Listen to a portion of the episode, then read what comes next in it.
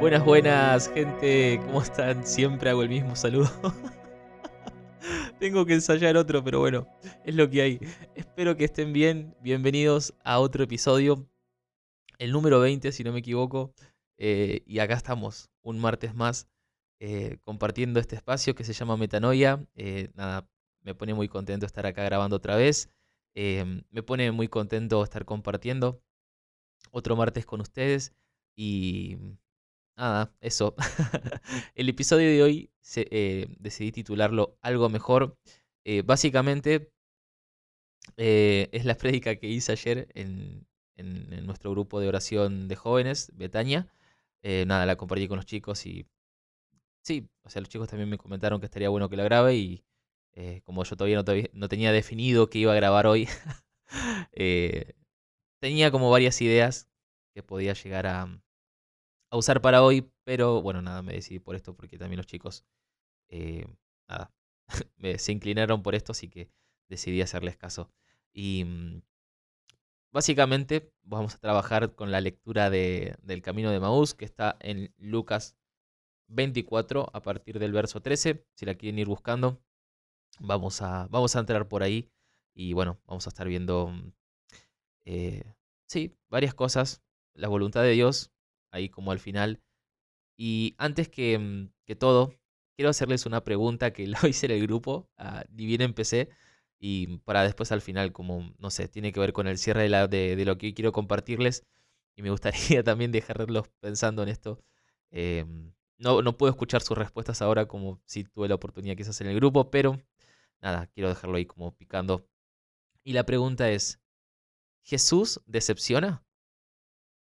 ¿O Jesús los decepcionó alguna vez? Bueno, piensen, seguramente la gran mayoría va a decir que no, que Jesús no decepciona, pero bueno, eh, nada, eso, piensen en esa pregunta y después vamos a ver qué onda. antes de empezar, antes de entrar al episodio, espacio publicitario, eh, como siempre le pedimos que si este lugar es de bendición, este espacio, nada, les ayuda en algo, aunque sea eh, le pedimos que nos ayuden también ustedes a nosotros compartiendo este episodio, este podcast con alguien más en, WhatsApp, Facebook, Instagram, Twitter, eh, no sé, por donde sea. Em, o básicamente que le comenten a alguien. También estamos en YouTube, así que también pueden compartir eso. Eh, y nada, que le comenten a alguien más de este podcast. Y espero que, nada, con Lucho deseamos de todo corazón que pueda bendecir a muchos. y eso, que, con que les sirva algo de lo que subimos acá, ya es, misión cumplida. Eh, y nada, eso. Y también pueden ayudarnos em, a través de Cafecito. ¿sí? El link está en nuestro podcast, así que es muy fácil. Entran ahí, le dan ahí clic en el link y los va a dirigir directamente a Cafecito. Ahí nos pueden ayudar a partir de 100 pesos. Nada, lo que, lo que su generosidad les dicte.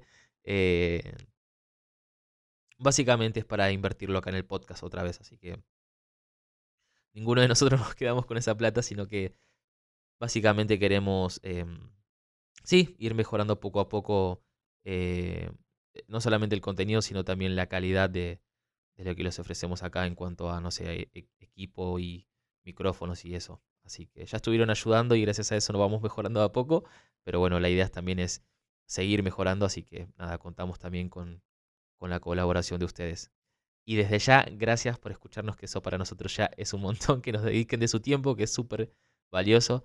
Así que nada, le damos gracias y también los bendecimos desde acá. Y ya podemos empezar entonces. Espero no estar olvidándome de nada para no volver a grabarlo. Acá vamos. Ok, entonces dijimos que el episodio de hoy se llama, se titula Algo Mejor. Y vamos a estar trabajando justamente con la lectura del camino a Emmaus. Y si les parece, vamos a empezar. Dice así, aquel mismo día, dos de los discípulos se dirigían a un pueblo llamado Emmaus, que dista de Jerusalén unos 11 kilómetros. Primer punto. Vamos a ir parando, si no lo voy a leer, o sea, de corrido, sino que no sé, me interesa ir como parando por los versículos. Em, para ir haciendo algunos comentarios. Lo primero es que, o sea, lo primero, el primer detalle o no sé, eh, sí, primer detalle al que le vamos a prestar atención es a esto. Tenemos a dos discípulos, el evangelista no nos dice quiénes, o sea, no hay nombres, solamente sabemos que son dos, eh, que se están yendo hacia Emaús, que está a unos 10 kilómetros de Jerusalén. Con lo cual, o sea, entendemos que se están alejando de Jerusalén, está yendo hacia, hacia este pueblo, que no es un detalle menor si tenemos en cuenta que eh, un poquito de contexto eh, nos sirve para esto.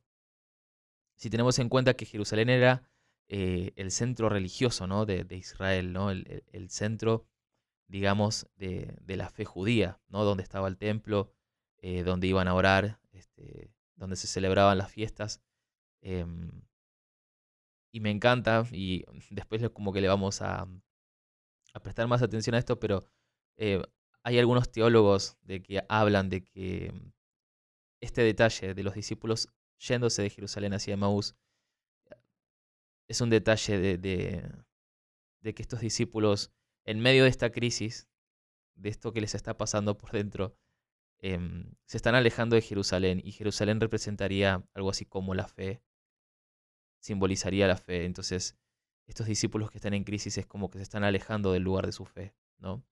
Em, justamente por todo esto que les está pasando en su corazón. Entonces, no sé, me, eh, cuando lo leí me pareció como un detalle muy, em, muy interesante, ¿no? Porque creo que a veces a nosotros también nos pasa un poco lo mismo, a veces cuando entramos en crisis, cuando a veces, eh, sí, pasan cosas que no nos esperamos, cosas que a veces no entendemos, también tendemos a veces a, alejarnos eh, un poco, ¿no? de, de la fe. Nos puede pasar. Quizás no, quizás a otros los fortalece y me alegro de eso, pero bueno, también puede pasar que uno a veces en esos momentos se aleje de la fe, ¿no? Como, eh, como hablan estos teólogos eh, simbólicamente de, estos discípulos alejándose de Jerusalén hacia Emaús. Continuamos un poco más, dice el verso 14, iban hablando de todos estos sucesos. Mientras hablaban y se hacían preguntas, otra traducción dice, iban discutiendo, ¿no? Y eso no sé, me llama la atención, ¿no? Le compartí a los chicos que nos, nos sirve mucho esto de meternos, ¿no? Lo máximo posible eh, en el lugar de ellos, ¿no? ¿Qué les estaría pasando? ¿De qué estarían discutiendo? ¿De qué estarían hablando? Y algunos de los chicos del grupo compartían esto, ¿no? Que, no sé, estarían hablando de, lo que había pasado. O sea, estamos hablando de, básicamente, el contexto de hace unos días eh, había muerto su maestro, Jesús de Nazaret, lo habían crucificado, lo habían matado. Entonces estamos ahí, ¿no? En esa situación. Ellos están pasando por, atravesando este momento duro y los chicos compartían que, no sé, si les imaginaba, si les ocurría que estarían hablando justamente de eso, ¿no? De, esto que había pasado. No sé, se estarían preguntando por qué pasó lo que pasó. Eh, no sé, acordándose de palabras que había dicho Jesús y, eh, no sé, cómo terminó esto, asesinado, asesinado su propio maestro y confundidos, ¿no? Eh, sobre esta situación y estarían discutiendo como diciendo, no, pero él dijo esto, no, no, pero al final no pasó nada, no, pero ¿te acordás que él dijo esto otro? Entonces, no, y bueno, un poco compartían eso los chicos, ¿no? Se, se imaginaban estos discípulos discutiendo justamente acerca de, no solo de, de, la muerte de Jesús, sino también de, de todo lo que les había enseñado y cómo se relacionaba con esto que les estaba pasando, ¿no? Continuamos un poco más, verso no, verso 15. Mientras hablaban y se hacían preguntas, Jesús en persona se acercó y se puso a caminar con ellos. Pero sus ojos estaban tan cegados que no eran capaces de reconocerlo. Y esto es, una, este, es un, este versículo em, ya hace, hace un tiempo, no sé, dos años mínimo, eh, que siempre que lo leo mm, eh, me surge esta pregunta, ¿no? O sea, no se me llama mucho la atención que no puedan reconocer a Jesús, ¿no? Eh, que no hayan sido capaces de decir, es Jesús, o sea, es el maestro, ¿no? Porque estos discípulos, obviamente, no es que, no, es que habían visto a Jesús dos veces en su vida, ¿no? Y em, entonces es como que, bueno, no lo tenían muy, muy, muy conocido, ¿no? O sea, no se les hacía conocida la cara, no, o sea, eran los discípulos de él. ¿no? Hablamos de que seguramente compartieron muchísimo tiempo con su maestro, ¿no? Durante su ministerio, lo vieron sanar enfermos, lo vieron eh, no sé, predicar, lo vieron, eh, no sé, pelearse con los fariseos, ¿no? Lo, prácticamente vivían con su maestro. Y si había una cara que conocían y que podían reconocer, era la de Jesús. Entonces imagínense ustedes, no sé, lo profundo de la crisis de estos dos discípulos al punto de que no pueden reconocer a su maestro, ¿no? Y em, no sé, qué sentimientos estarían eh, pegando tan fuerte, en qué nivel al punto de que no puedan reconocerlo, ¿no? Incluso de aquel de quien estaban hablando, porque venían hablando de todo lo que había sucedido y estaban hablando de Jesús, o sea, de lo que había pasado con Jesús. Y el mismo Jesús se aparece y ellos no lo reconocen. No lo reconocen, ¿no? Eh, y en esto mm, lo que compartíamos también en el grupo es que eh, yo le decía a los chicos que, mm, que a veces nosotros nos, eh, nos, pasa, ¿no? Que cuando uno está mal, a veces es como que está como en otra, ¿no? Está como mm, como oído, como que no, no está presente en el lugar. Está como pensando en ese problema, pensando en, eso que te pasó, en eso que no puedes resolver y, no le prestas atención a tu alrededor, ¿no? Em, y uno siempre cuando, no sé, de repente está pasando por un momento difícil y, no sé, tenés que ir, tenías que ir a comprar algo y te olvidaste, o te pidieron que hagas algo y te olvidaste y vos decís, perdón, es que estoy mal, no estoy bien, ¿no? Es como, perdón, mi cabeza está en otro lado, ¿no? Y no sé, se me ocurre que mm, sí, es una respuesta sencilla, pero creo que, que tiene que ver con esto, ¿no? Lo que le está pasando a estos discípulos, ¿no? Eh, Jesús estaba al lado de ellos, pero estaban tan metidos, estaban tan centrados en esto que les estaba pasando que ni siquiera eran capaces de reconocer a Jesús adelante de ellos. Y eso obviamente me lleva a pensar en, nuestra vida, ¿no? En cuántas veces a nosotros también nos pasa lo mismo. Incluso hoy nos puede estar pasando eso. Que estamos tan metidos eh, en esa situación que no podemos resolver o, o en esa pérdida o en eso que no funcionó o en eso que no nos está saliendo como queremos. Y y a veces estamos tan metidos en eso, en esa crisis, que no, que no somos capaces de reconocer y darnos cuenta que Jesús viene caminando con nosotros. Y a veces capaz que estamos orando, estamos orando a Dios y le estamos pidiendo una respuesta y, o capaz le preguntamos dónde estás y, y no nos damos cuenta que Él viene al lado nuestro. Que estuvo caminando al lado nuestro todo el tiempo. ¿Qué cosas nos están cegando? ¿Qué cosas hoy nos impiden ver a Jesús caminando con nosotros? No sé, angustia,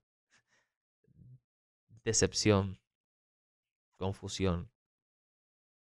¿Qué cosas nos están tapando los ojos no nos, no nos dejan ver a Jesús al lado nuestro? El texto continúa en el verso 17 y dice así. Él les dijo, ¿qué es lo que vienen conversando por el camino? Y esto me encanta, es como que Jesús, básicamente es como que se hace el tonto, ¿no? Literalmente él sabe lo que está pasando porque de hecho, no sé, me imagino que se acercó y escuchaba todo lo que estaban hablando. Pero él les pregunta igual, ¿no? ¿Y qué es lo que estaban conversando por el camino?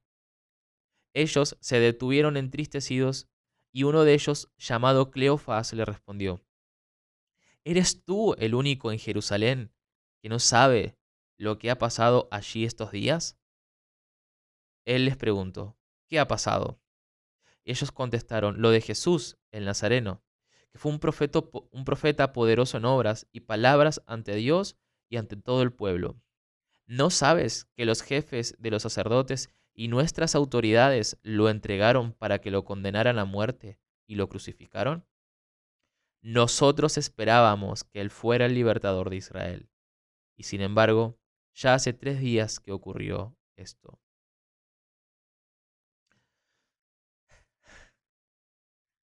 Acá es como que se desahoga, ¿no? Es, acá podemos ver qué era lo que estaba en el corazón de estos discípulos.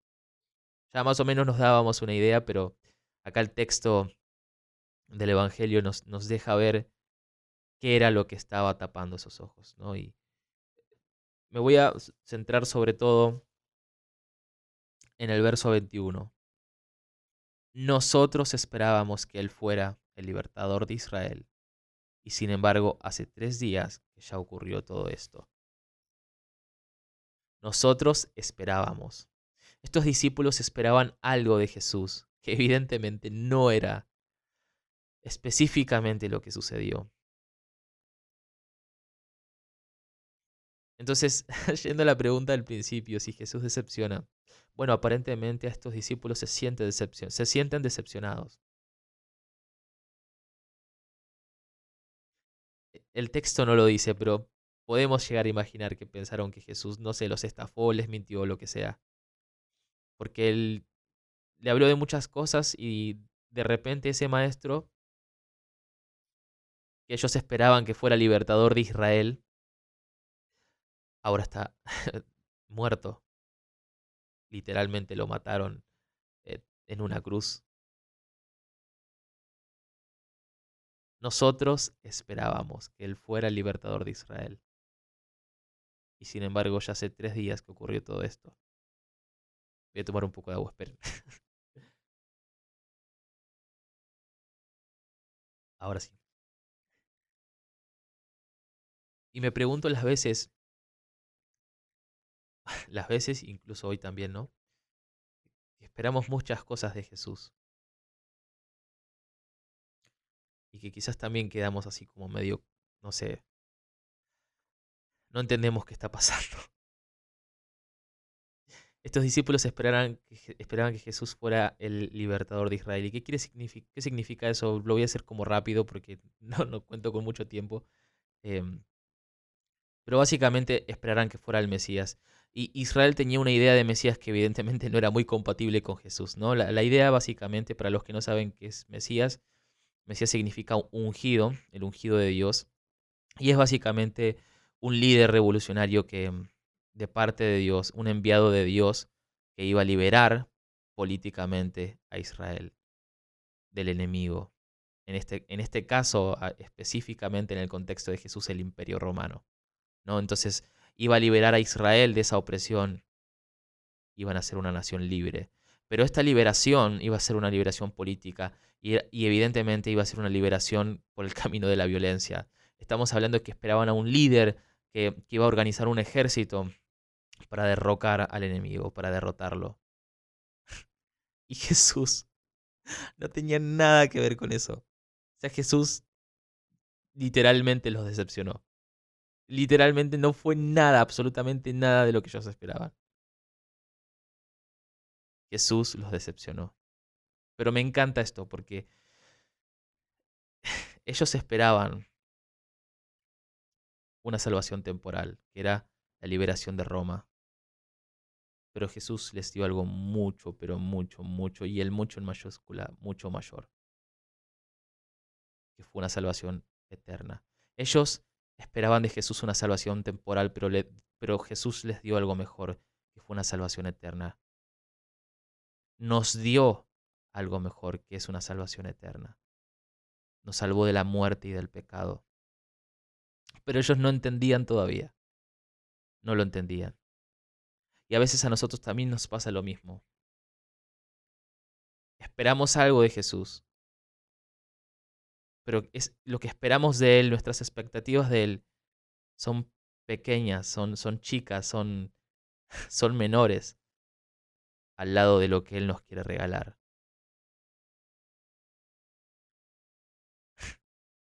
Y no sé, no sé en qué situación estás hoy, que me estás, vos que me estás escuchando, ustedes que me están escuchando, no sé en qué situación estarán. Y no sé qué expectativas tienen sobre Jesús. No sé qué sueños tienen. Pero sí puede ser que les haya pasado que alguna vez esperaron algo y eso no pasó como esperaban o como pidieron o como oraron o como rezaron. Rezaron por algo y eso no se dio. Y no, no estoy hablando de enfermedad, no estoy hablando de salud, no me voy a meter en ese tema, creo que es algo muy delicado y sinceramente yo no creo que Jesús o que Dios elija quién vive y quién muere o quién se sana y quién no. Pero estoy hablando de, no sé, de sueños, estoy hablando de proyectos, estoy hablando de un noviazgo, ah, no sé, estoy hablando de eso, ¿sí? ¿Me entienden? Entonces, a veces uno tiene una expectativa de un trabajo, de una carrera, de, uno, de una pareja, y, y quizás uno ora por eso y después eso no se da. Y a lo que quiero ir con esto es, a veces Dios deja que esas expectativas que nosotros tenemos de Él se mueran para resucitar algo mejor. A veces Dios deja que nuestros sueños se mueran para resucitar otros mejores, para resucitar algo mejor. Porque a veces nuestros sueños en comparación con lo que Dios nos quiere regalar es muy pobre, son muy pobres. Y creo que muchas veces nosotros esperamos poco de la vida y esperamos poco de nosotros y esperamos poco de Dios porque tenemos una autoestima muy, muy baja y esperamos lo mínimo. Tenemos una autoestima tan, tan pobre, tan baja, que, que creemos que merecemos poco y por eso nuestros sueños son cortos, pocos. Eh, no sé, no soñamos, no soñamos alto, ¿no? No esperamos mucho de la vida. Y Dios a veces deja que esas expectativas pobres se mueran, no funcionen, caduquen, para resucitar algo mejor y demostrarnos que lo que Él nos quiere dar es, mucho, e, es algo mucho mayor, algo mucho mejor. Entonces, si hoy, si hoy tuviste que enterrar sueños, si hoy hubieron expectativas en tu vida que se murieron, si hoy, no sé, tuviste que dejar un trabajo, te echaron del trabajo, si la carrera que intentaste no funcionó y no sé, si estabas en una relación y no funcionó y eso se murió, hoy quiero invitarte a confiar de que Dios, si dejó que eso muera, es porque Él quiere resucitar algo mejor. Quiere darnos algo mejor. Y me encanta como lo dice Jeremías 29:11. Ya se los leo. Dice así. Porque solo yo sé los planes que tengo para ustedes, oráculo del Señor. Planes de prosperidad y no de desgracia, pues les daré un porvenir lleno de esperanza. Y creo que acá está la clave. A veces nos aferramos a esos sueños muertos o a esas expectativas que se murieron porque nos cuesta confiar en la voluntad de Dios. y este es otro tema aparte, ¿no? La voluntad de Dios. Y nos cuesta confiar muchas veces en la voluntad de Dios, porque lamentablemente muchos hemos crecido con la idea de que, de que Dios siempre, de que Dios siempre va en nuestra contra, de que Dios siempre, no sé, va a querer algo que no nos va a gustar. Romanos 12.2 dice que la voluntad de Dios es buena, es perfecta y es agradable. ¿no? Y yo siempre estuve convencido de que la voluntad de Dios es buena y perfecta. Pero si le soy sincero, algo que me costó mucho tiempo es creer en mi corazón de que la voluntad de Dios era agradable. Les comparto así como algo, no sé, breve, un testimonio breve porque no me va a dar el tiempo. Pero mm, cuando entré a la iglesia, vieron que cuando entra un, un joven o una joven, eh, generalmente, sobre todo con los chicos, eh, yo me acuerdo que había empezado, era, era mi primer tiempo en la iglesia después de un retiro espiritual. y cuando llegué, cuando llegué a mi comunidad eh, que me recibió, lo primero que me dijeron las hermanas más grandes era que yo iba a ser cura, o sea, que yo iba a ser sacerdote. Y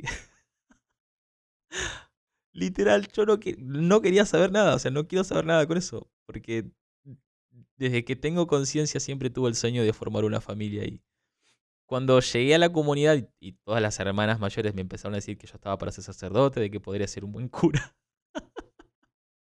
Literal que tenía miedo, o sea, le tenía miedo a la voluntad de Dios. Y yo no oraba por mi vocación porque yo tenía miedo de que Dios vaya en contra de mis sueños.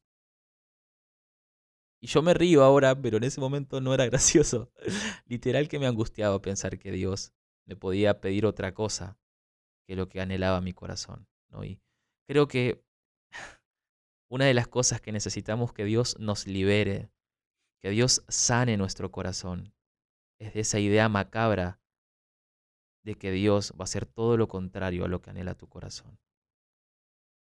Y perdonen que sean tan, tan duro, pero me parece estúpida esa idea. De que, ah, vos querés formar una familia, entonces yo te voy a pedir esto. Todo lo contrario. Ah, a vos te gusta, no sé, ser maestro o docente, entonces yo te voy a pedir que seas ingeniero. Una cosa así, ¿no? Y, suena, suena tonto, pero yo lo, lo escucho y lo sigo escuchando muchas veces. Y eso lo único que termina provocando es que desconfiemos de la voluntad de Dios. Eso lo, único que termina afectando es a nuestra fe y a nuestro abandono en Dios. No nos abandonamos en Él porque no confiamos en que su voluntad sea agradable para nosotros. Y les puedo asegurar, hoy eh, estoy en, en, pareja, ya hace tres meses con, con Estre y nada, me siento feliz, estoy disfrutando mucho esta, esta nueva etapa en mi vida. Y les puedo decir que, que verdaderamente hoy estoy experimentando eso, ¿no? Que, que la voluntad de Dios es agradable. ¿no? me acuerdo que cuando estaba soltero, ya hace un tiempo más atrás, eh, pensaba que en un momento estaba como enojado con Dios después de mi primera relación que no funcionó. Eh, pensaba de que Dios eh, me, iba a ayudar a encontrar una chica.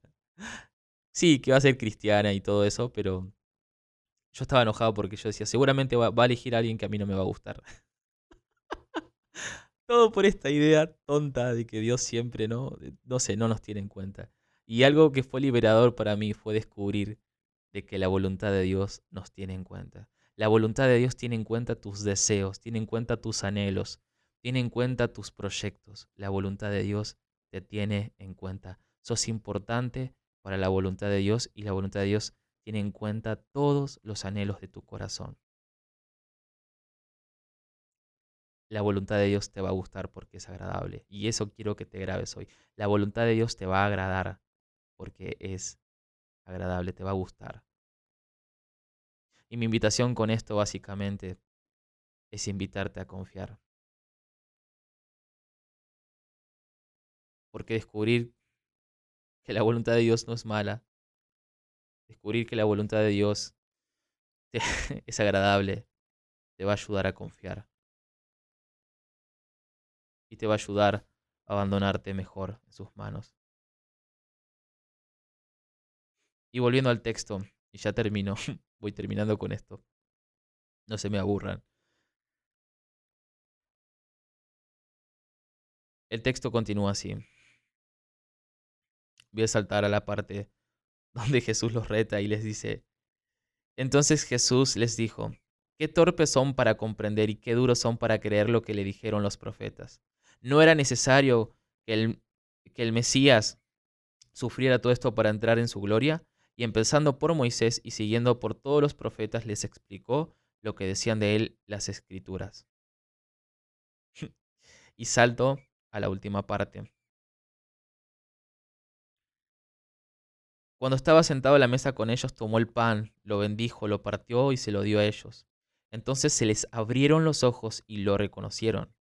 Pero Jesús desapareció de su lado. Y se dijeron uno a otro, y presten atención a esta parte.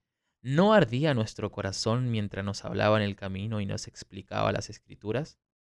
Y en aquel mismo instante se pusieron en camino y regresaron a Jerusalén, donde encontraron reunidos a los once y a todos los demás que decían, es verdad, el Señor ha resucitado y se ha aparecido a Simón.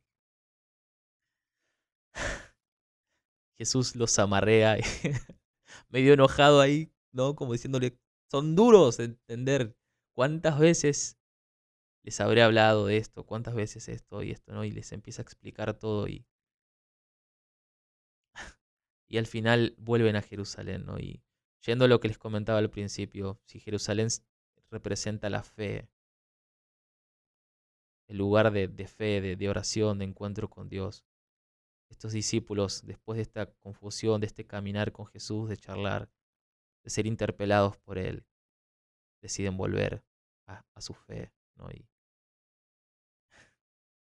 quizás hoy Jesús también nos está amarreando y como a ellos, y duros de entendimiento, y recordándonos a, ellos, Jesús les recuerda a ellos lo que dice las escrituras, ¿no? Y cuántas veces a Dios nos habrá hablado a nosotros a través de un retiro, a través de un hermano, a través de una palabra. una promesa, ¿no? Y, y, nos, y nos olvidamos a veces, ¿no? Y Jesús viene a recordarnos eh, en este tiempo todo lo que Él nos prometió, ¿no? Y, y, a, demostrarnos que es todo parte de un plan y que Él tiene algo mejor para nosotros. Y esa es la invitación de hoy. Quiero invitarte a confiar, a abandonarte en su voluntad, sabiendo que su voluntad es buena, que es perfecta y que es agradable. Que si tenías expectativas y Jesús te decepcionó, perfecto. Quiero decirte que estás en el mejor lugar, en el mejor momento para que Dios te sorprenda con algo mucho mejor de lo que pediste y de lo que esperabas. Si Jesús te decepcionó con lo que estabas esperando de Él, estás en el mejor momento para que Él te sorprenda con algo mucho, pero mucho mejor. Hoy me zarpé con la hora, ya va media hora de grabación. Espero que no me hayan cortado, que nos hayan dormido. Hasta acá llegamos, este fue el episodio de hoy, espero que les sea de bendición. Gracias por escucharnos. Nada, los bendigo, les mando un abrazo grande y Dios mediante los veo. Bueno, los veo, no los va a tocar con Lucho, pero nos vemos el martes que viene con Metanoia. Y recuerden que Metanoia es renovar nuestra manera de pensar para transformar nuestra manera de vivir.